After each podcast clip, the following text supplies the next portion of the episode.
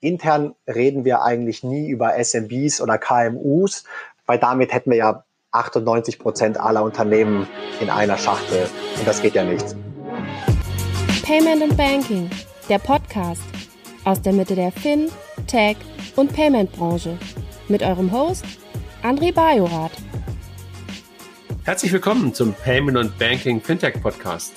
Heute bin ich alleine von der Payment und Banking Seite, aber natürlich nicht alleine im Podcast, sondern ich habe dabei Ante.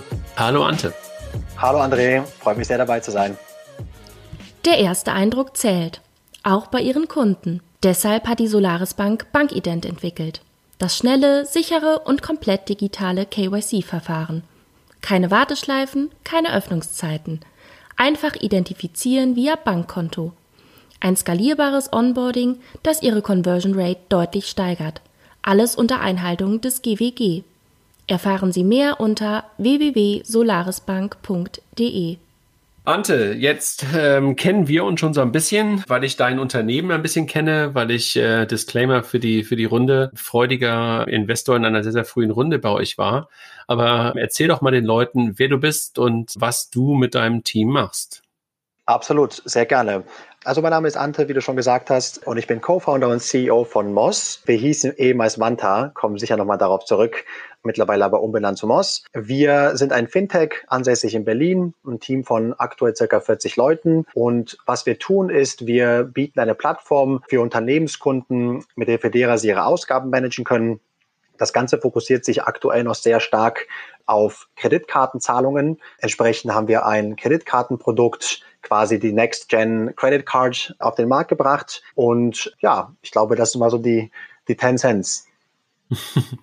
Und äh, in der Tat, ich erinnere mich selber, auch wenn ich so in die Historie der E-Mails reingucke, dann habt ihr mindestens schon drei Namen hinter euch. Ne? Ja, das ist, das ist in der Theorie richtig. Wir hatten mit Nufin einen, einen Gründungsnamen für die Gesellschaft welcher aber sonst nicht öffentlichkeitswirksam war. Deswegen würde ich den Namen wahrscheinlich nicht dazu zählen. aber wenn ich so ein bisschen zurückschaue, so haben wir uns halt in den ersten Monaten nach der Gründung vor allem auf die Tech- äh, und Produktplattform fokussiert und dementsprechend quasi wenig, wenig Zeit investiert in das Thema Marke und Brand. Kurze Zeit später aber ging das erste Produkt live und das ging unter der Marke Vanta Live. Eine Kreditkarte der nächsten Generation, die vor allem für Startups äh, und andere Tech-Unternehmen einen erleichterten Zugang zu Payments verschaffen sollte und vor allem mit einem starken Kreditkartenlimit auch punkten konnte. Hattet ihr für das Thema Vanta, gab es einen Grund für den Namen? Also sollte das was bedeuten oder war es Fantasie? Um ganz ehrlich zu sein, eher Fantasie. Wir sind über Farbcodes auf Wanta gestoßen. Es gibt nämlich ein, ein Wanta Black. Das ist ein, ein relativ moderner Farbcode. Es ist nämlich in der Tat sehr, sehr schwierig geworden, Namen und Domains zu finden, die nicht irgendwie zehn plus Buchstaben haben. und Chapeau schon mal an alle zukünftigen Founder. Das wird immer schwieriger.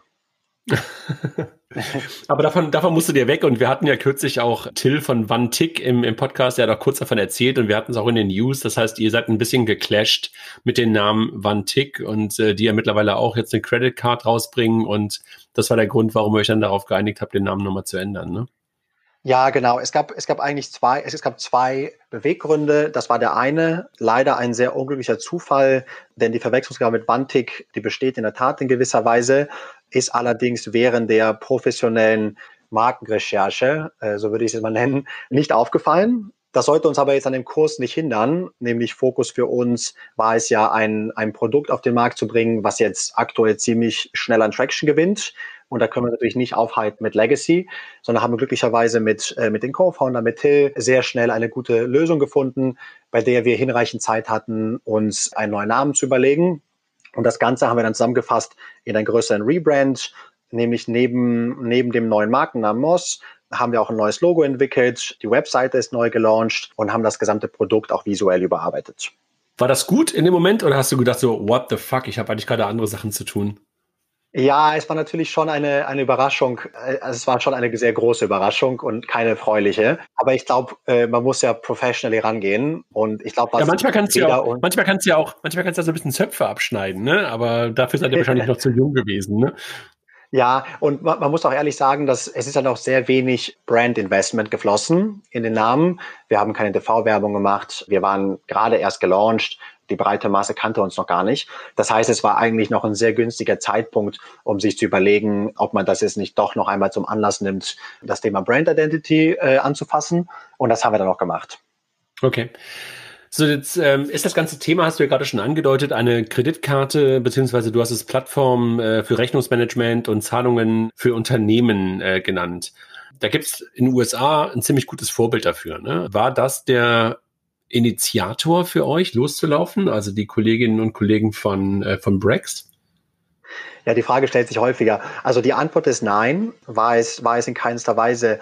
Denn der Ursprung der Idee stammte zunächst einmal so bisschen aus der eigenen Erfahrung, nämlich als wir Move24-Gründer waren, mussten wir unsere Bezahloptionen dann doch sehr vielfältig gestalten, ja, um es so auszudrücken. Äh, wir mussten unsere äh, private Amex teilweise nutzen. Wir hatten eine Kreditkarte von UniCredit, äh, die aber nicht genug Limit hatte und hatten noch andere Solutions zur Hand.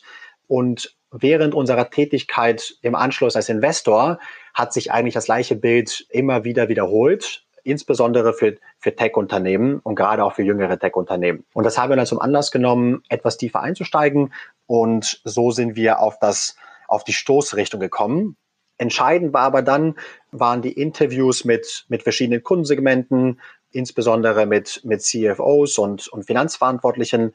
Und daraus kam ziemlich klar hervor, dass, dass es einen großen Need gibt, alle Unternehmensausgaben ähm, so einfach wie möglich, aber auch transparent und effizient wie möglich zu managen und damit de facto den Verantwortlichen, also der Accounting-Abteilung, den ganzen Nutzern, aber auch dem CFO mehr Zeit zu geben, sich auf das Wesentliche zu fokussieren, ja, also auf ihr Business. Mhm. Jetzt hast du gerade schon angedeutet, du und, und auch einer deiner Mitgründer, ihr wart bei Move24. Es gab ja mal eine Zeit lang, wo das ganze Thema Umzug so hoch gehypt wurde. Ähm, und danach seid ihr als VCs unterwegs gewesen, aber nicht selber irgendwo mit eurem eigenen Geld, sondern ihr wart angestellt oder ihr wart bei einem VC, ne? Exakt, richtig, genau. Wir waren bei Global Founders Capital und hatten das Privileg, einen, einen, wir nennen es Super Early Stage Investment-Prozess mit aufzubauen bei welchem GFC vordergründig in Pre-Seed und Seed-Runden investiert hat und hatten damit aber auch die Gelegenheit, und das war, glaube ich, auch der entscheidende Punkt in unserer persönlichen Entwicklungsgeschichte, die Möglichkeit, in ganz neue Ökosysteme, äh, in ganz neue Businessmodelle und ein ganz neues Denken reinzusteigen und damit auch so ein bisschen sich zu lösen von, von der Legacy, die man ja immer mitschleppt, äh, auf Basis irgendwie vergangener Erfahrung. Ja? Und das hat uns aber auch den, den Horizont sehr breit eröffnet und deswegen uns auch einfach aus der Passion heraus in die ganze Finance-Szene auch dann weiterentwickelt. Also man muss sagen, für diejenigen, die nicht ganz so VC-Firmen sind, ähm, GFC ist ähm, ein Investmentarm aus dem Rocket-Universum, ne? Exakt. Also GFC ist ein institutioneller Fund, aufgesetzt in Luxemburg Rocket ist einer der Limited Partner. Ich glaube, die Verwandtschaft kommt insbesondere dadurch, dass Olli auch eine sehr wichtige Kraft ist hinter GFC. Aber GFC ist ein sehr großer Fund, hat eine ziemlich breite Partnerbasis und die verantworten ihr eigenes Geschäft und zeigen und repräsentieren damit GFC als Firma ganz weit weg von Rocket in Europa, aber eben auch in USA, in Asien sehr erfolgreich. Das heißt, die Nähe ist da, aber ich würde jetzt noch nicht sagen, dass es ein, ein Rocket Fund.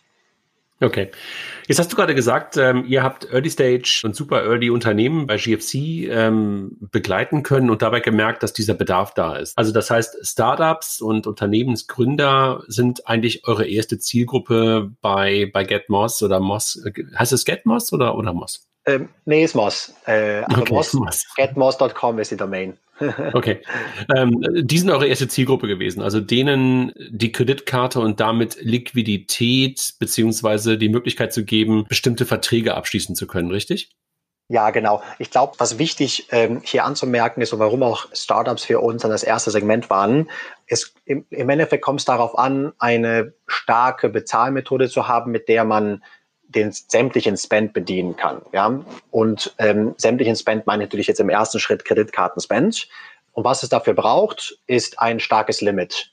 Denn ohne ein starkes Limit bleibt es ein Nischenprodukt, ausschließlich fokussiert auf, auf Expenses und Travel, wohingegen doch die meisten Kosten vom Volumen her im Marketing, im Cloud-Hosting, Software und so weiter anfallen. Und das haben wir quasi als Startpunkt genommen und das ist unser wichtigstes USB, nämlich einfach ein, ein, ein starkes Limit, was der Company hilft, ohne Sorgen alle Zahlungen zu tätigen. Aber des Weiteren gibt es noch, noch weitere Themen, die hier relevant waren, nämlich der, der Zugang zu Karten. Also wie kann ich jetzt ganz flexibel meine Ausgaben und vor allem, wer sie tätigt, dezentralisieren? Also sprich, keine zentrale Person, die eine Karte rumreicht, wie zum Beispiel der Co-Founder, sondern eben der Marketing-Head, der die eigenen Karten hat und der Finance-Admin, der seine Karten hat und so weiter und so fort. Dann, glaube ich, noch ein ganz wichtiges Thema, was, was gerade bei Startups immer wieder hochgekommen ist, Transparenz und Kontrolle. Also wie schaffe ich es, sämtliche Ausgaben Überblick zu behalten, gerade dann, wenn sie dezentralisiert stattfinden und gerade dann, wenn ich eigentlich in der Wachstumsphase bin und Prozesse noch nicht etabliert sind und ich irgendwie schauen muss, dass ich die Burn unter Griff, äh, im Griff bekomme. Und deswegen die ganzen Feature um Transparenz herum und eben auch um Kontrolle herum durch flexibles Setzen von Limiten auf Karten oder zum Beispiel auch Approval Flows. Lass mal noch mal ganz kurz einen Schritt zurückgehen. Du sagst ja Startups und du gibst ihnen ein großes Limit. Das heißt, du gibst denen eigentlich nicht wirklich einen Kredit, weil du wahrscheinlich sagst, ein Startup ist in der Regel irgendwo gefundet und Liquidität im klassischen Sinne ist eigentlich gar nicht deren Problem, sondern du gibst ihnen eigentlich eine, eine Linie auf der Kreditkarte, die sie aber auf jeden Fall bedienen können. Das habe ich richtig verstanden, oder? Exakt, genau. Also es geht darum, ähm, die Karte ist ja im initialen, ähm, initial ist die Karte ja eine, äh, eine Payment-Methode und kein Darlehen im klassischen Sinne. Jetzt natürlich nach KWG gibt es da jetzt rechtlich äh, gewisse Einsortierungen, die aber, glaube ich, jetzt für Nutzer weniger relevant sind. Worauf es eben ankommt, ist, die Karte, die ich einsetze, hat zum einen ein starkes Limit, welches mein Spend supportet. Also wenn ich 100.000 Euro in Marketing ausgebe und gerade stark wachse, dann muss die Karte eben ein entsprechend hohes Limit aufweisen können. Und das Zweite ist, und das ist eben der Vorteil von Kreditkarten, man kann alles auf einer Plattform bündeln und kann kann quasi über einen Monat hinweg das Ganze in einer Abrechnung, ich sag mal, zentralisieren und dann als Sammeleinzug dann vom Konto abbuchen. Muss somit, somit nicht in Vorleistung treten und muss es nicht vorausbezahlen. Das heißt also, du ersetzt ein Stück weit für den Daily, für die Daily-Ausgaben das normale Bankkonto. Also das, was du ansonsten irgendwo teilweise machst, ähm, ersetzt du und sagst einfach, die Kreditkarte ist einfach das Haupt-Spend-Produkt und deshalb machst du halt auch verschiedene Kreditkarten für die gesamte Company, für die verschiedenen Bereiche, was du gerade schon sagtest, für Marketing und für Tech und hast dann nachher eine größere Transparenz darüber, dass du halt verschiedenste Karten eingesetzt hast, richtig? Exakt, genau. Und ich meine, man, man kennt es ja so ein bisschen schon aus dem privaten Umfeld, äh, im Business-Umfeld wird es immer stärker. Sehr viele Partner und Merchants erlauben ja den Bankeinzug zunächst einmal gar nicht. Also man hat ja eigentlich gar nicht die Wahl über Rechnungsstellung, seine Rechnungen zu bezahlen, sondern muss ja sehr oft, gerade bei Standardsoftware, mit kartenähnlichen Produkten arbeiten. Und da kommt es eben darauf an, dass die Karte dann stark genug ist, um das alles zu supporten.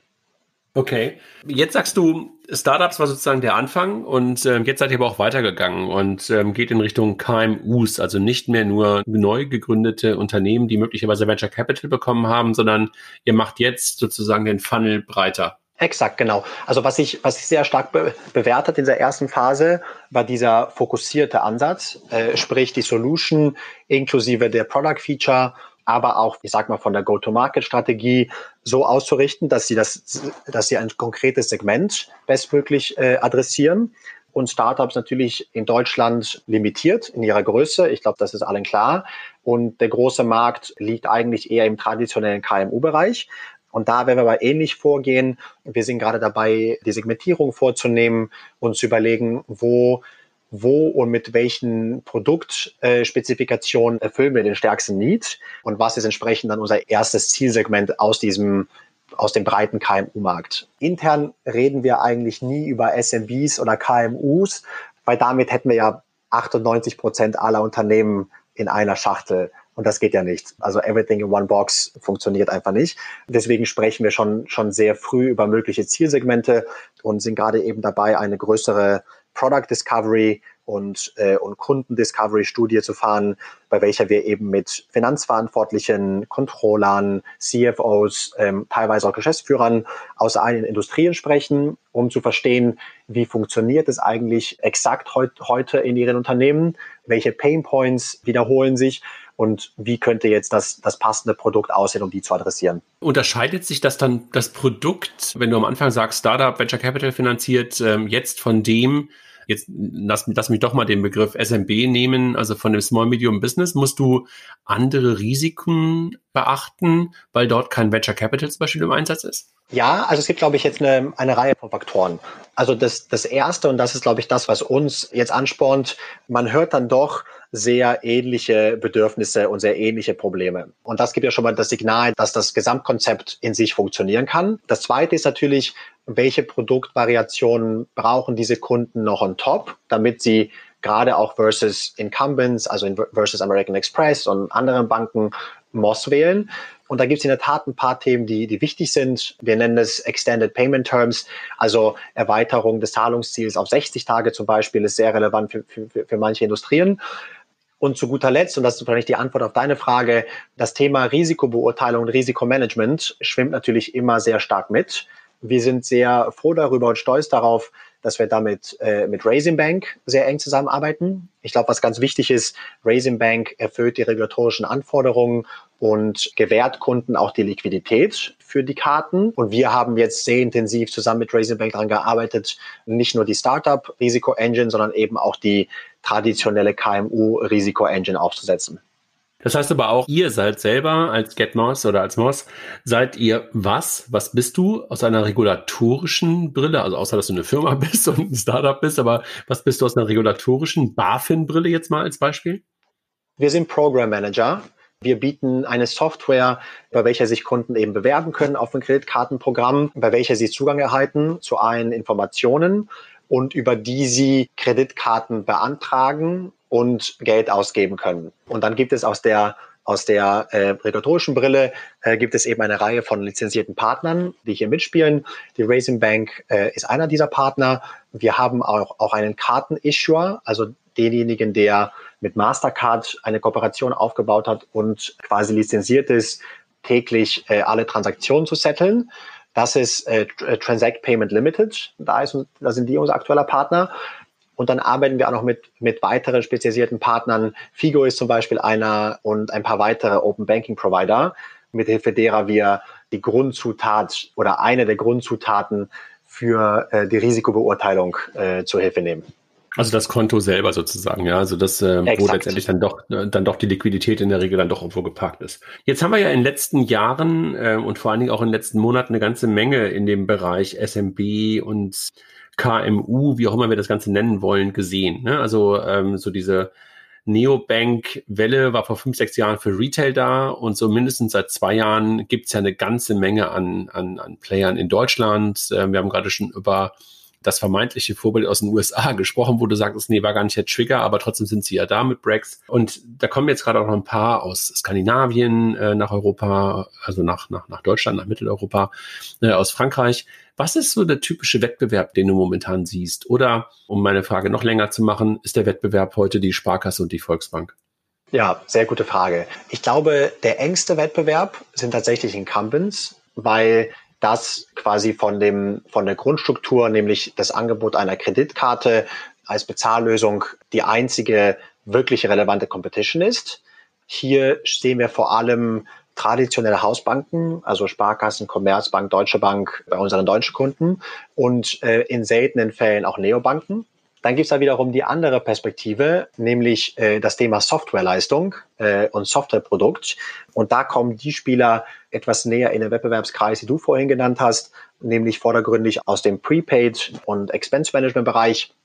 Ich glaube, es gibt sehr klare Merkmale, wie sich jeder Spieler voneinander differenziert. Wenn man aber jetzt sehr stark abstrahiert und drei Level rauszoomt, dann sind sie natürlich auch Teil des, äh, des Competitive Environments. So eigentlich ist mal die klassische Bank, weil du sagst, die, die sich auch ein Stück weit auf Software konzentrieren, bieten heute keine echte Credit Card an. Das hast du gerade so ein bisschen so durch die, so mit, mit einem halben Satz erwähnt. Das heißt, die Karten, ja. die man ansonsten irgendwo sieht bei den ich sag mal, Neo-SMB-Banken, würde ich sie jetzt mal nennen. Das sind in der Regel Prepaid-Karten oder, oder äh, Debit-Karten, ja? Genau, also vielleicht, wenn man da jetzt mal so quasi ganz dediziert auf die einzelnen alternativen Player schaut. Also bei den, bei den Incumbents gibt es, glaube ich, das quasi gleichartige Produkt, Kreditkarte, aber da fehlt einfach die Software. Und das kriegen wir ganz klar zu hören von Kunden. Es fehlt Software, äh, um Karten flexibel herauszugeben in erster Linie. In zweiter Linie fehlt Software, um, um Ausgaben dann mit dem, mit dem Finanzsystem zu verbinden, also Approval Flows, das Anhängen von Rechnungen, die Vorkontierung, APIs zu Datev und so weiter. Das ist der ganze Stack, den wir anbieten, den Incumbents äh, aktuell nicht anbieten. Bei den Neobanken ist es ein bisschen anders. Die arbeiten zunächst einmal mit, mit Debitkarten, ist aber, glaube ich, nicht der kritischste Punkt. Was uns aufgefallen ist, ist einfach, dass wir Neobanken ganz selten gesehen haben unter potenziellen Kunden. Und wenn wir sie gesehen haben, dann meistens äh, nur bei den kleinsten Unternehmen. Also ich sag mal kleiner 10, kleiner 15 Mitarbeiter. Und unser Verständnis zumindest ist, dass es vorhin daher kommt, dass sie halt durch ein Bank Account First Produkt ziemlich große Wechselkosten einfach mit sich bringen. Ja, also die Firmen, die wir gesprochen haben, die 100, 200, 300 Mitarbeiter haben, die wechseln nicht einfach so das Hausbankkonto. Ähm, okay, es scheint also, dass es eher ein, ein Trend ist bei neueren Gründungen. Mhm. Ähm, und dann auf der dritten Seite, also die, ich sag mal, die Prepaid-Provider äh, und Expense Solutions, die kommen ja aus einer anderen Ecke eigentlich. Die sagen, hey, du hast ein Problem mit Reisekosten, mit Out-of-Pocket-Expenses, mit Offline-Belegen, also das Team-Lunch, der Kaffee und so weiter und so fort. Und wir schaffen jetzt eine Solution, welche die Karte als Hilfsmittel einfach hat, damit du diesen Prozess mit deiner Finanzbuchhaltung verbinden kannst. Und da gehen wir eben deutlich weiter. Wir bieten halt die eine Plattform für sämtliche Kartenausgaben. Und wir haben es noch nicht gesehen, dass Kunden, die relevanten großen Spend haben, das über ein Prepay-Produkt abwickeln. Dafür ist es einfach nicht relativ genug. Das machen sie lieber mit einem echten Kreditprodukt. Okay. Und sag mal, böse Frage. Ist das Ganze eher Produkt oder ist es Feature, was du anbietest? Also, du musst natürlich sagen, Produkt, Firma, also wir haben das mal ein paar Mal diskutiert, mit Kilian mag das sehr gerne. Ich finde, es gibt so Firma, es gibt Produkt und es gibt Feature und wahrscheinlich noch ganz, ganz viel mehr. Ne? Aber natürlich kann auch aus einem Feature eine große Firma werden und es entwickelt sich weiter und so. Wie siehst du das? Also hast du da eine Sicht drauf? Ja, also ich würde ich würd so, so beantworten. Was wir ja aktuell machen ist, wir bauen eine Plattform für Payments und Kredit. Also wir verbinden ja quasi ein Payment-Instrument mit einem Liquiditätsvorsprung, ja, durch das Credit Feature. Und damit helfen wir Kunden, einen ganzheitlichen Überblick über ihre Ausgaben zu gewinnen. Und dahinter liegt jetzt eine ganze Reihe an Features, also eine, eine sehr große Bandbreite an Features. Deswegen wäre meine Antwort, wir bieten ganz klar ein Produkt, aber das Produkt besteht eben aus einer ganzen Reihe an Features, welche entweder in Richtung Payment einspielen oder in das Richtung Kredit man kennt ja so ein bisschen den Ansatz, der ansonsten teilweise gefahren wird, dass man sagt, ich biete so eine Basiskonto. Du hast es ja gerade schon angedeutet, dass es ja häufig als Konto, also dass der Bankaccount als Basis ist und dann drumherum so eine Art Ökosystem entsteht und diese Features, von denen du gerade gesprochen hast, die du, die du ja auch ähm, in, in weiten Teilen, glaube ich, selber machst und selber machen willst mit Expenses und, und so weiter, dass die über Partner angeboten werden. Du hast gerade schon ein bisschen über Partner gesprochen. Du hast gesagt, dass ihr mit der Raisin Bank zusammenarbeitet und euren Issuer genannt. Habt ihr noch andere Partner, die in so einen Gedanken reingehen, den ich gerade andeutete? Also, dass du halt sagst, ähm, okay, bestimmte das mache ich nicht selber, sondern die hole ich mir rein? Ja, ist eine sehr gute Frage. Also bis dato haben wir noch keine. Wir partnern mit, mit einigen, ich sag mal, starken Software-Providern aus verschiedensten Bereichen, also HR-Software oder halt eben ähnliches, um unsere Kunden Vorteile anbieten zu können, also Perks im weiteren Sinne. Das ist aber eine andere Art von Partnership. Da geht es eher darum, Incentives zu schaffen und weniger Produktprobleme zu lösen. Aber ich würde das definitiv nicht ausschließen, denn letztendlich äh, stellt sich schon die Frage, was man alles in-house baut und was man nicht in-house baut. Gerade die Verbindung Richtung HR ist ja wahrscheinlich ziemlich, ziemlich nah, ne? Und das wirst du ja wahrscheinlich nicht selber bauen wollen, eine HR-Verwaltungssoftware oder sowas, ne? Ja, absolut. Je, je weiter man rausgeht aus dem Kernbereich, äh, und das ist eben die Schnittstelle zwischen Payments und Liquidität, desto relevanter wird es sein, mit Partnern zu arbeiten. Noch gibt's aber, wie gesagt, keine. Es war uns da halt auch ungemein wichtig, dass wir den Software-Stack in-house haben. Deswegen haben wir uns auch nicht für eine Off-the-Shelf-Solution entschieden. Wirecard hätte damals ja ein sehr konkretes Offering gehabt, um quasi alles aus einer Hand zu machen. Aber nee, wir haben uns entschieden, einzelne Komponenten zu splitten, um damit auch die beste Tag auf jeder Dimension aufbauen zu können und auch flexibel zu bleiben für die Zukunft. Bist du froh, dass du nicht bei dem Unternehmen bist, was du gerade genannt hast und dass, dass du keine Abhängigkeit hattest? Äh, eine dumme ja, Frage, glaub, äh, eine rhetorische. Äh, ja, was es in jedem Falle nochmal aufgezeigt hat, gerade für Unternehmen wie uns, aber auch sehr viele andere Fintechs, es ist natürlich schon eine gewisse Abhängigkeit da. Und je nachdem, wie das Business Model gefahren wird, kann diese Abhängigkeit sehr binär sein. Ähm, ja, total. Das birgt einfach fundamentale Risiken. Ja, bei Curve und so was ja kurze Zeit gesehen. Zum Glück haben die sich ja alle wieder gefangen und waren ja super schnell dann auch wieder live. Aber es gab ja wirklich ein paar Tage, als plötzlich die Auszahlung von den, von den Prepaid-Accounts nicht mehr möglich war, äh, wo es echt schwierig wurde. Ne? Also für den, für den einen oder anderen, wo die bestimmt auch Kunden verloren haben. Absolut, ah. absolut. Ante, wenn du, wenn du so Richtung Partner nochmal guckst, also das lässt mich gerade noch nicht so ganz los. Gibt es irgendwas, wo alle mehr oder weniger nach schreien? Also ich habe so ein, so ein, so ein, so ein Wort im Kopf, Datev. Also gibt es so irgendwelche Dinge, die einfach so Must-Have sind und die ein bisschen schwieriger sind und du, wo du auf jeden Fall Partner brauchst?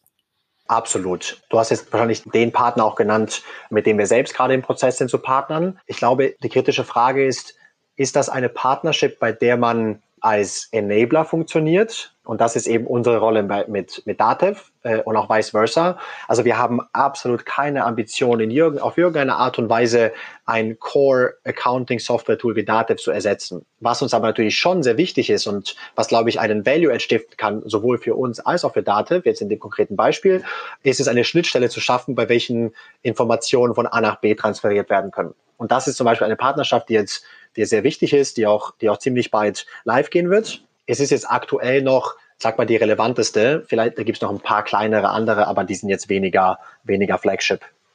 Okay, also so typischerweise Bookkeeping, Bookkeeping-Tools und, und, und Text-Tools wahrscheinlich, ne? In die, in die Richtung muss man wahrscheinlich irgendwie immer denken, weil du das wahrscheinlich nicht wirklich selber bauen willst. Exakt. Was nie der Anspruch von Moss sein wird, ist eben Core Banking und Core Accounting Software zu disrupten.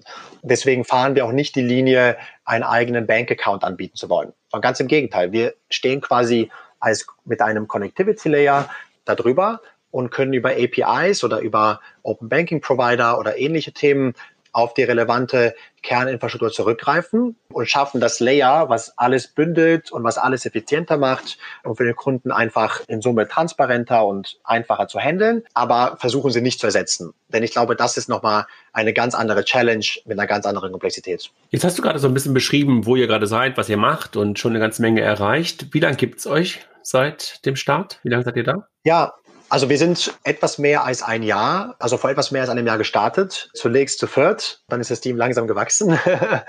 wir sind jetzt seit sechs Monaten circa live, also so Juni, Juli war, äh, war Market Launch. Das Ganze ist in einem geschlossenen Beta gestartet. Aus dem sind wir aber sehr schnell rausgekommen, weil A, die Plattform einwandfrei funktioniert hat. Also wir haben zum Beispiel keine einzige keinen einzigen Payment Decline, der auf Basis einer technischen Störung liegt, äh, also wirklich bei null Prozent. Und, und das waren so indikative Zeichen, anhand derer wir festgestellt haben, wir sind bereit. Und jetzt sind wir, ich sag mal, in, in der ersten Skalierungsphase und vertreiben das Produkt und kriegen da wirklich erstklassiges Feedback für. Okay, ihr habt kürzlich, glaube ich, auch, ich weiß gar nicht, auf Finance Forward oder irgendwo gab es oder deutsche oder deutsche Startups oder so, gab es auch die ersten Zahlen, die ich jedenfalls gesehen habe, dass irgendwie 1000 Karten oder sowas draußen sind und dass ihr pro Kunden auch momentan schon 30 Karten draußen habt. Das habe ich jedenfalls so mitgenommen für mich. Wir haben jetzt schon weit über 10.000 Transaktionen autorisiert. Damit haben wir eine sehr gute Stichprobe, um auch zu verstehen, ob alles funktioniert. Darüber hinaus haben unsere Kunden eben bereits über diese 1000 Kreditkarten an ihre User ausgestellt und die sind auch, auch quasi täglich oder je nachdem oder monatlich im Einsatz. Das Volumen, was dahinter steckt, ähm, an Transaktionen wächst aktuell 60 Prozent Monat über Monat. Also schon, schon sehr, sehr, sehr starke Wachstumsraten. Und wir haben eben auch ein, ein sehr relevantes Set an Kunden, die gerade aus dem mittelgroßen Bereich kommen, die die Plattform ganz aktiv nutzen. Das sehen wir zum Beispiel daran, dass sie zum Beispiel einzelne virtuelle Karten für einzelne Merchants kreieren und damit das gesamte Potenzial heben, nämlich die Google Marketing aufsetzen, der das entsprechende Limit geben, schon mal vordefinieren, auf welches Buchungskonto die Transaktion gebucht werden soll. Wir matchen dann die entsprechenden Rechnungen und damit ist quasi der Abschluss Ende des Monats dann in Sekundenschnelle gemacht für diesen Spend. Und das ist, glaube ich, auch die, die, Kernidee der Plattform. Dumme Frage. Also wahrscheinlich sind dann auch nicht alle Karten äh, physische Karten, sondern viele von denen sind einfach nur virtuelle Kreditkarten wahrscheinlich, ne? Absolut. Absolut. Ja. Und sag mal, äh, du hast gerade von den Rechnungen ähm, gesprochen. Hast du eine bestimmte E-Mail-Adresse, die ihr dann einrichtet, wo dann die, die Rechnungen hingehen? Oder wie, wie, wie matcht die Rechnungen zu den jeweiligen Umsätzen? Es gibt jetzt verschiedene Wege, wie wir das machen. Startpunkt war zunächst einmal über die Web-App und Mobile-App. Und jetzt sind teilweise die ersten nächsten Feature schon live und teilweise im Prozess, um genau sowas zu tun, entweder über eine Inbox äh, Rechnungen zu fetchen, an die sie weitergeleitet werden, oder vielleicht sogar eine Integration mit dem Merchant aufzusetzen, bei welchem quasi aus dem Merchant-Portal für die 10, 20, 30 häufigsten Merchants die Invoices sofort rausgezogen werden. Also da gibt es eine ganze Bandbreite an Ideen und Möglichkeiten und wir bauen sie jetzt nacheinander auf. Ja, da gibt es ja, glaube ich, auch ein Tool, ne? Das ist, glaube ich, gerade von Fino übernommen worden. Get, Get, Get, ähm, Get My Bild oder sowas. Get My Invoice? Genau, Get, get My Invoice, ne? Ja, die habe ich auch schon mal schlau, gesehen. Schlauer Move von, von Florian, die, die Kolleginnen und Kollegen dazu übernehmen, kommen nämlich aus, aus Lübeck oder sowas. Irgendwie echt ein cooler Dienst, weil du genau diese ganzen Rechnungsanbieter, die, über die du ja wahrscheinlich in deiner Zielgruppe vor allen Dingen sprichst, ob das heißt Dropbox ist, Google ist oder sowas, da ganz gut irgendwie raus, äh, rauslesen kannst. Sag mal, Absolut. wir haben gar nicht darüber, wir, wir haben gar nicht bisher darüber gesprochen, womit du, womit ihr eigentlich Geld verdient, Geld verdienen wollt, beziehungsweise was der Preispunkt für eure Kunden ist. Ja, wir haben zwei Revenue Streams, aus denen wir Umsatz machen. Der eine ist die Interchange, welche von Mastercard zurückvergütet wird. Das Spannende am System ist ja, was für manche Leute neu ist oder erstmal auch nicht intuitiv ist, die Gebühr wird ja vom Merchant getragen und nicht vom Kunden, der ausgibt selbst. Und genau diese Interchange erhalten wir von, von Mastercard vergütet. Einmal kurz einhaken darf, ne? als Business Credit Card ist da auch noch ein bisschen Musik drin. Ne? Also weil die Interchange-Regulierung ja. ist ja, da gab es ja eine Interchange-Regulierung von Seiten der EU, die aber nicht für Business Cards gilt, richtig? Exakt, genau. Also die gilt mhm. für privaten Spend äh, oder Pri Karten an Privatpersonen und Commercial Cards sind unreguliert und dementsprechend ähm, haben sie noch ein attraktiveres Pricing. Und das zweite ist eine Softwaregebühr für die Plattform. Und die ist jetzt im aktuellen Pricing, liegt sie bei 49 Euro als, als Basis. Und da sind sieben Euro extra für aktive Nutzer. Und aktiv ist jemand, der mehrere Transaktionen macht in einem Monat. Die Idee ist nämlich, Kunden nicht dafür zu belasten, was sie eben nicht nutzen, sondern ausschließlich äh, in den Perioden, wo sie auch aktiv sind. Also das heißt ein Stück weit Software auf der einen Seite, die du direkt von den Leuten bekommst und ansonsten Interchange-Fee, ähm, wo du dann halt an jeder Transaktion verdienst. Ne? Und wahrscheinlich wirst du dann in der Zukunft noch mit weiteren Features äh, wahrscheinlich noch modular oder so, äh, Module oder sowas schaffen können. Ne? Absolut, absolut. Ich glaube, was auch in unserem Setup sehr interessant ist und was, was quasi uns auch, auch antreibt, ist eben die Option auf Basis der Risikobeurteilung, die wir aktuell schon vornehmen und die sich aktuell eben beschränkt auf das monatliche Kreditkartenlimit, dass man diese über Zeit auch ausweiten kann und womöglich weitere äh, Working Capital Finanzlösungen anbieten kann. Die du dann selber bauen willst oder wo du sagst, da beginnt dann wirklich wieder du, der Begriff von, von Anfang an, die Plattform zu greifen und du suchst dir links und rechts Partner? Ja, ich glaube, da, da gibt es verschiedene Eskalationsstufen, würde ich sagen. Wenn es jetzt darum geht, auf Kreditkartenzahlungen eine Option anzubieten, einzelne Zahlungen auf 90 Tage zum Beispiel äh, zu finanzieren, dann wäre das durchaus äh, in Scope für uns selbst, auch als eigenes Produkt. Äh, das stemmen wir dann aus der eigenen Infrastruktur. Wenn es dann stärker in Working Capital Financing geht, auch gerade für gerade für andere Typen von Transaktionen und nicht nur Kartentransaktionen, dann äh, ist es, glaube ich, durchaus realistisch, auch mit Partnern zusammenzuarbeiten. Musst du dann irgendwann wirklich über andere regulatorische Formen für euch nachdenken? Also wenn du gerade schon über sowas wie Kredit und sowas nachdenkst, äh, dann bist du ja wahrscheinlich irgendwann dann doch nicht mehr einfach nur ein Partner, der Karten ausgibt. Du hast einen schöneren Begriff dafür gehabt. Wir, wir werden weiterhin in einem solchen Setup als Program Manager fungieren müssen. Wir werden uns weiterhin mit lizenzierten Partnern zusammentun, also mit Partnern wie der Raisin Bank. Und daran wird sich, glaube ich, nichts ändern. Das ist schon, das ist schon wichtig, um da die Anforderungen zu erfüllen. Wenn ich sage wir, dann meine ich eigentlich immer das Konstrukt aus, aus uns und den lizenzierten Partnern, denn nur so kann das überhaupt leben. Jetzt hast du gesagt, vor einem Jahr ungefähr seid ihr losgelaufen. Du hast auch schon von eurer Historie gesprochen. Wir haben aber noch nicht darüber gesprochen, wer eure Investoren sind. Also ihr habt, ich glaube auch ähm, Heinz-Roger Doms hat euch, glaube ich, irgendwie auch mal so als bestgefundetstes Fintech und sowas irgendwie bezeichnet. Ihr habt, glaube ich, schon einen ganz, ganz, ganz, ganz guten Kreis an Investoren zusammengesammelt, ne? Wir sind sehr happy. Cherry Ventures und Global Founders Capital sind unsere kerninstitutionellen Investoren. Und wir haben eine ganze Reihe an sehr, sehr engagierten und ich sag mal sehr, sehr coolen Angels zusammenbekommen. Und das hilft uns einfach, Entscheidungsprozesse besser zu gestalten und zu den richtigen Themen zu kommen. Und ja, wir haben am Anfang ziemlich viel Kapital aufgenommen äh, und haben die erste Runde nochmal aufgetoppt durch eine weitere Finanzierungsrunde lag aber daran, dass, dass einfach das Marktinteresse so hoch war, dass die Solution, die wir anbieten, ihren Innovationscharakter hat und äh, uns damit einfach mehr Zeit erkauft haben, Investments zu tätigen. Weil das ist letztendlich ja die Kernaufgabe eines Co-Founders. Ante, wenn du darauf guckst, und wir haben ja gerade schon ein bisschen über Wettbewerb ähm, gesprochen, ist dieses Segment so ein Winner-Takes-it-all-Thema oder sagst du, da ist richtig Platz in Deutschland und ihr seid momentan nur in Deutschland oder seid ihr schon in weiteren Ländern? Nee, wir sind ausschließlich in Deutschland. Das ganze Produkt ist auch sehr spezialisiert auf Deutschland, was glaube ich ganz hilfreich ist für, für Kunden. Also Winner takes it all ist ja, ist ja auch so eine häufige Frage, die Investoren auch stellen. Mein Verständnis eines Winner takes it all Marks sind immer sehr starke Netzwerkeffekte. Also entweder auf der Demand- oder Supply-Seite aggregiert man Volumen und hat dadurch einen starken Netzwerkeffekt. Jetzt sehe ich diesen Faktor weniger in diesem Geschäftsmodell. Ich glaube, wo es relevant wird, ist das Thema, dass die Kostenstruktur mit größeren Volumina und mehr Professionalism einfach günstiger wird. Das heißt, man kann sich günstiger refinanzieren, man hat niedrigere Gebühren bei anderen Parteien, die mit involviert sind.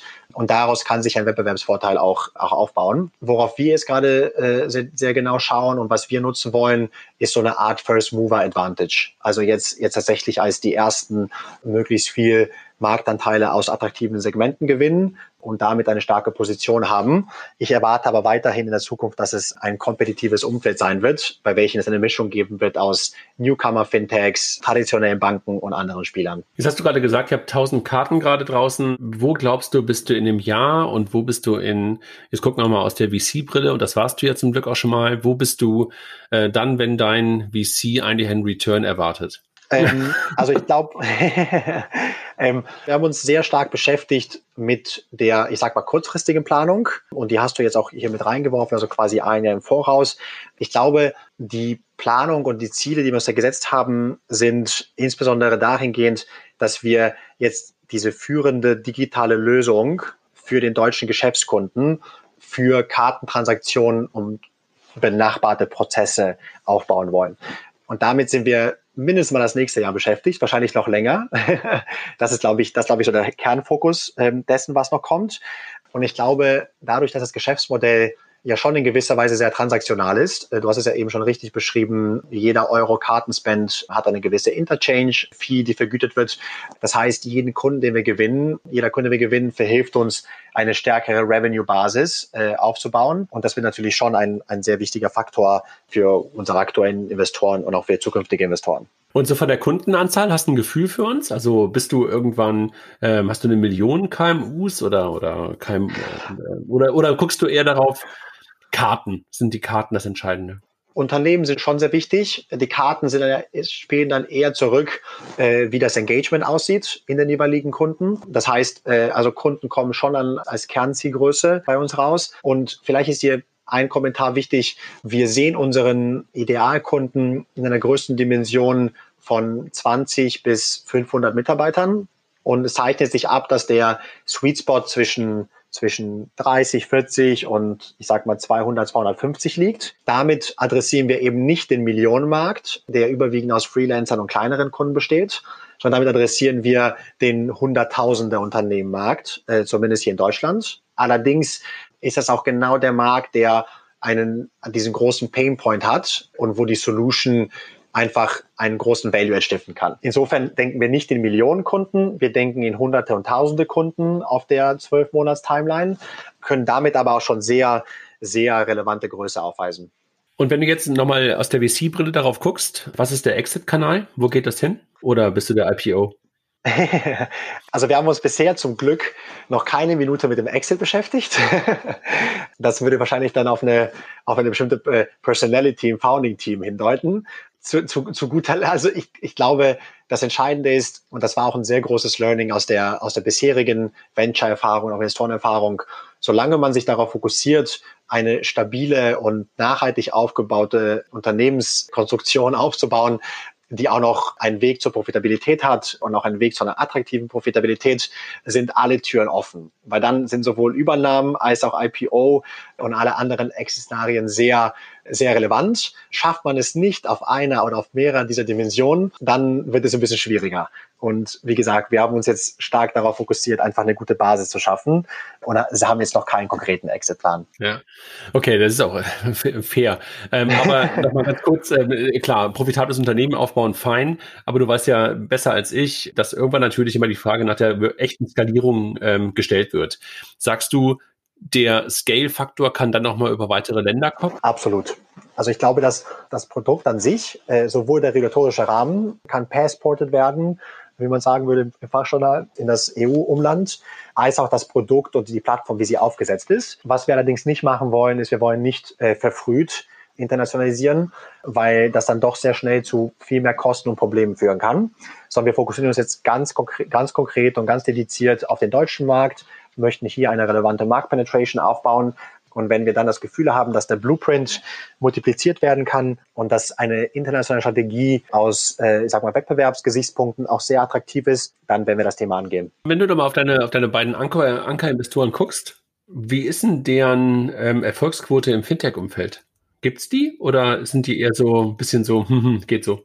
Ich glaube, da müsste man jetzt irgendwie, müsste man ein paar interner kennen. Ähm, aber aber es, es, gibt, es gibt in jedem Falle gibt es äh, relevante Fintech-Investments und der ganze Markt ist noch, ist ja an sich noch relativ neu. Also ich meine, selbst die sehr erfolgreichen Fintechs äh, wie eben N26 äh, und ein paar andere sind ja immer noch auch in privater Hand am Markt und äh, agieren noch aus, äh, aus quasi Venture Capital Kräften.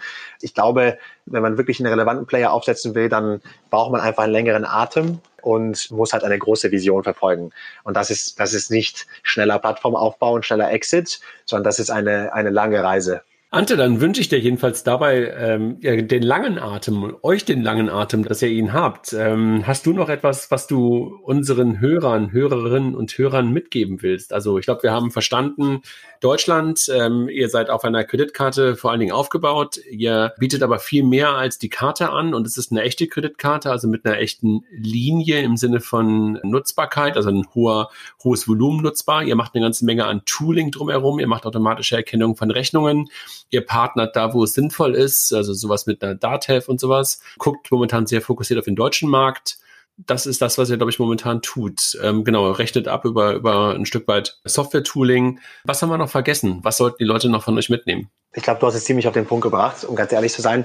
Ich glaube, ein Faktor, den ich noch mitgeben würde, ist, wir sind stets im Lernprozess und wir freuen uns über jede Art von Feedback, jede Art von Touchpoint und wir machen auch gerne äh, Produktdemos und Produkt-Exploration-Telefonate oder Videoconferences ohne die Absicht, das Produkt zu verkaufen. Und damit würde ich gerne ganz herzlich jeden einladen, der Interesse hat, Feedback zu geben, der Interesse hat zu sehen, was genau dahinter steckt, sich bei uns zu melden. Nur so kriegen wir es hin, das maßgeschneiderte und das, ich sag mal, perfekte, in Anführungszeichen, Produkt äh, für unsere Zielkunden aufzubauen. Und das wäre, glaube ich, das Einzige, was ich noch mit dranhängen würde. Und melden können sich in der Tat, wie du es äh, vorhin schon beschrieben hast, eigentlich jedes Unternehmen. Also irgendwas, glaube ich, gerade gesagt, von 5 bis 500 oder wie viel waren es von Mitarbeitern oder von 20 ähm, bis 500 ja, also von, Mitarbeitern? Genau, genau, von 20 bis 500. Damit schneiden wir ähm, quasi alles ab, was ganz klein ist und mhm. adressieren keine Corporates. Mhm. Okay. Super, also derjenige, der irgendwo mehr sehen, mehr erfahren will, kann sich gerne bei dir melden. getmos.com oder getmos.de? Sowohl als auch. okay, sowohl als auch, sowohl als auch. Und gibt es eine Free Trial für die Leute oder gibt's, äh, wird gecharged ab dem ersten Tag? Es gibt in der Tat eine, eine, eine Free Trial Periode. Die, und, die erste äh, eigene Karte dann da ist, ja? Exakt, ja. Wir haben ja kein Value auf unserer Seite, äh, wenn es nicht irgendwie einen, einen ganz klaren Value gibt auf der Kundenseite. Dafür ist einfach das Onboarding und alles andere schon auch ein Kostenfaktor. Insofern geht es uns jetzt nicht darum, kurzfristig Kapital zu schlagen, sondern ich glaube, es geht uns primär darum, zu erklären, wie die Plattform funktioniert, den Nutzer äh, und den Kunden damit spielen lassen und von da aus entsprechend weiterschauen. Ja, noch haben wir keinen einzigen Churner erlebt. Ähm, das glaube ich ein sehr gutes Signal. Hat auch unsere Erwartungen auch ein bisschen ich sag mal, übertroffen in Anführungszeichen, war positiv ausgedrückt. Und genau, ich glaube, darauf kommt es uns an. Kurze Korrektur nur, da hatte ich eben falsch verstanden. Also getmoss.com ist die richtige Website. also keine DE. Nein, keine DE, getmoss.com. Alles klar. Super, Ante. Also nochmal langen Atem wünsche ich dir, wünsche ich euch. Ähm, danke dir für die Insights und jeder, der es ausprobieren will, wie gerade schon gesagt, äh, soll das tun. Dir noch eine tolle Vorweihnachtszeit und dass es uns allen, dass wir alle gesund bleiben, sagt man, glaube ich, momentan so, ne? Exakt, das wünsche ich auch. Ganz herzlichen Dank, hat viel Spaß gemacht und äh, wir hören uns sicher. Alles klar, danke, ciao. Super, danke, ciao.